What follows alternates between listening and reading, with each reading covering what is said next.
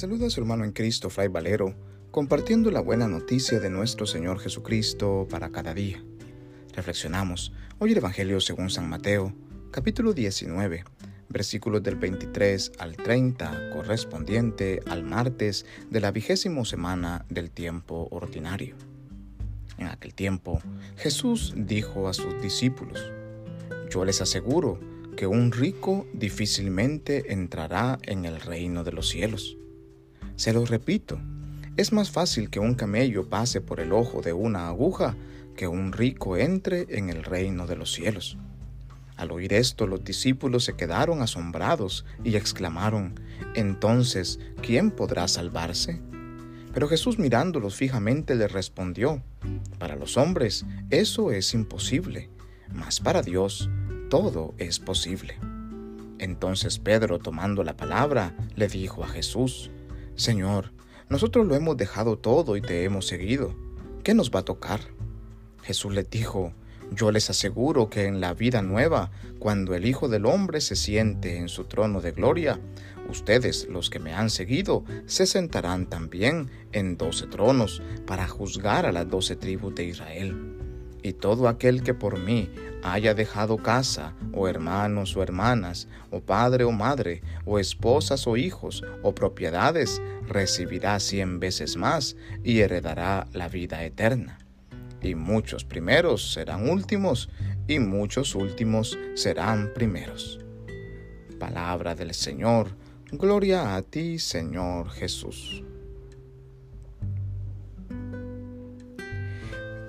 Algunos versículos atrás, Jesús se ha encontrado con el joven rico, aquel que quiso seguir a Jesús, pero no quiso dejar sus bienes. Hoy Jesús nos advierte a nosotros el peligro que suponen las riquezas para entrar en el reino de Dios. Cada vez que nosotros ponemos nuestra mirada únicamente en el dinero, estamos colocándolo en el lugar de Dios como el primer lugar de nuestra vida y no podemos servir a dos dioses al mismo tiempo. O servimos a Dios o al dinero, nos ha dicho Jesús.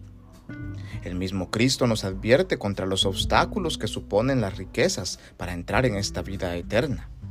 La riqueza en sí misma no es mala, sino su origen, cuando es adquirida de forma injusta, o su destino, si ésta se utiliza egoístamente sin tener en cuenta a los que no tienen nada a los más desfavorecidos. El corazón se cierra a poder ver los valores de Dios y a reconocer que es Dios quien nos ha regalado todos los bienes.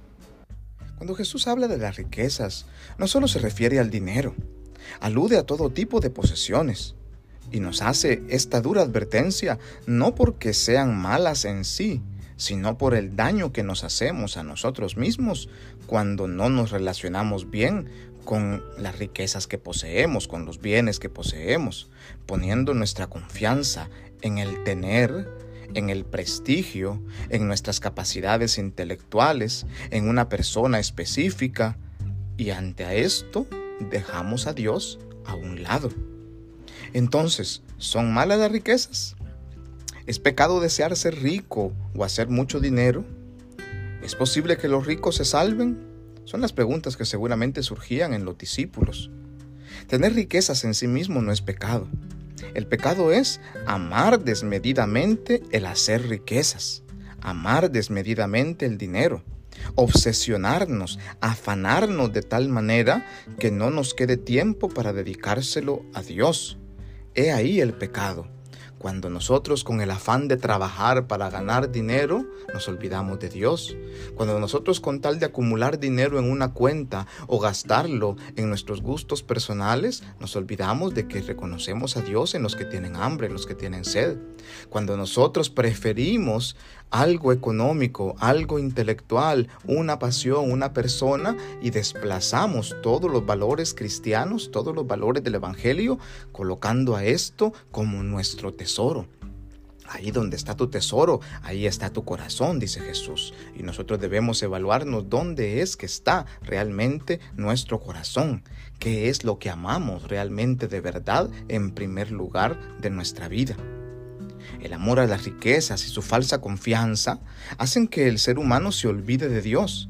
Pero esto no debe ser así. Al contrario, se espera que aquellos que han sido bendecidos por Dios con las riquezas, con los bienes materiales, bendigan a los otros de la misma manera. Ese es el mensaje de Jesús, ya que todo lo que tenemos no nos pertenece, es del Señor. Nosotros somos sus simples administradores. La mayor riqueza del que lo ha dejado todo, dirá Jesús, por seguirle, es precisamente estar junto a Él, permanecer junto a Él.